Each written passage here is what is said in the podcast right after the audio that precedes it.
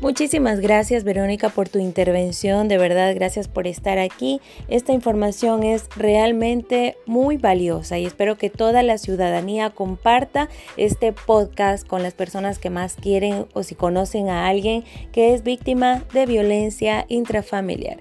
Y bueno chicos, por otro lado quiero contarles que Magenta 83, tienda de ropa online, el día de hoy va a ser la inauguración de su local físico, así como lo escuchan. Y no olviden que vamos a tener muchísimas sorpresas, vamos a tener incluso un sorteo mediante su Instagram como Magenta83. Recuerden que no podemos llenar el local por el aforo de seguridad, pero vamos a tener muchísimas sorpresas para todos ustedes. Vamos, estamos ubicados en Avenida Los Quinches y Antonio Santiana. Recuerden que como te ves, te sientes. Los esperamos.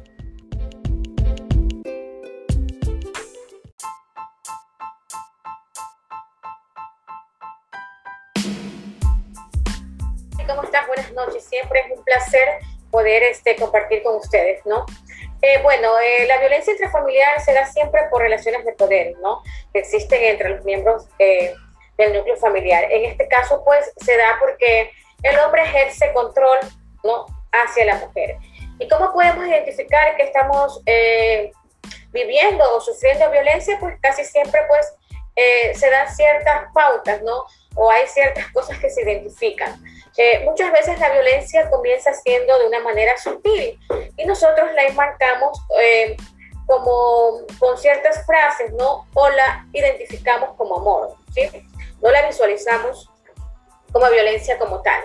Es decir, eh, la tenemos normalizada y no la visualizamos. Siempre decimos que el hombre pues nos cela porque nos ama o pues nos nos revisa el celular o quiere tener las claves de las redes sociales porque le importamos mucho. Pero desde esa parte ya el hombre comienza a ejercer control hacia las mujeres, ¿no? Eh, queriendo saber dónde se encuentra, con quién se encuentra, dónde está a cada instante. Es decir, comienza a ejercer control. Y ahí comienza a coartar la libertad de la víctima, ¿no? Eh, comienza a, a, limitar ciertas cosas. Eh, puede en ciertos casos pues no permitirle que esta mujer estudie, que trabaje, eh, le limita su círculo familiar, no le permite visitar a, sus familiares y de esta manera pues la isla ¿no? de sus redes de apoyo.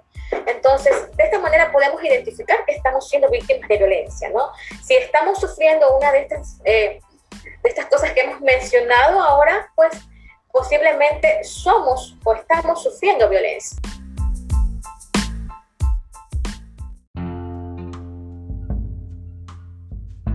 Hola Gaby, ¿cómo estás? Buenas noches. Siempre es un placer poder este, compartir con ustedes, ¿no? Eh, bueno, eh, la violencia intrafamiliar se da siempre por relaciones de poder, ¿no? Que existen entre los miembros eh, del núcleo familiar. En este caso, pues, se da porque el hombre ejerce control, ¿no? Hacia la mujer. ¿Y cómo podemos identificar que estamos viviendo o sufriendo violencia? Pues casi siempre, pues, se dan ciertas pautas, ¿no? O hay ciertas cosas que se identifican.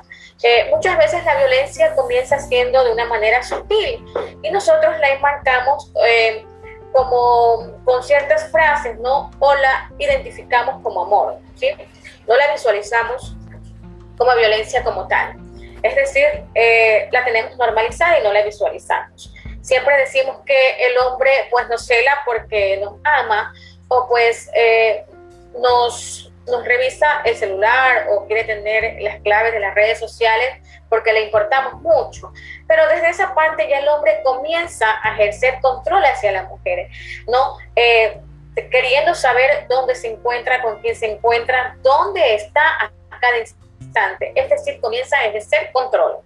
Y ahí comienza a coartar la libertad de la víctima, ¿no? Eh, comienza a, a, limitar ciertas cosas. Eh, puede en ciertos casos pues no permitirle que esta mujer estudie, que trabaje, eh, le limita su círculo familiar, no le permite visitar a, sus familiares y de esta manera pues la isla ¿no? de sus redes de apoyo.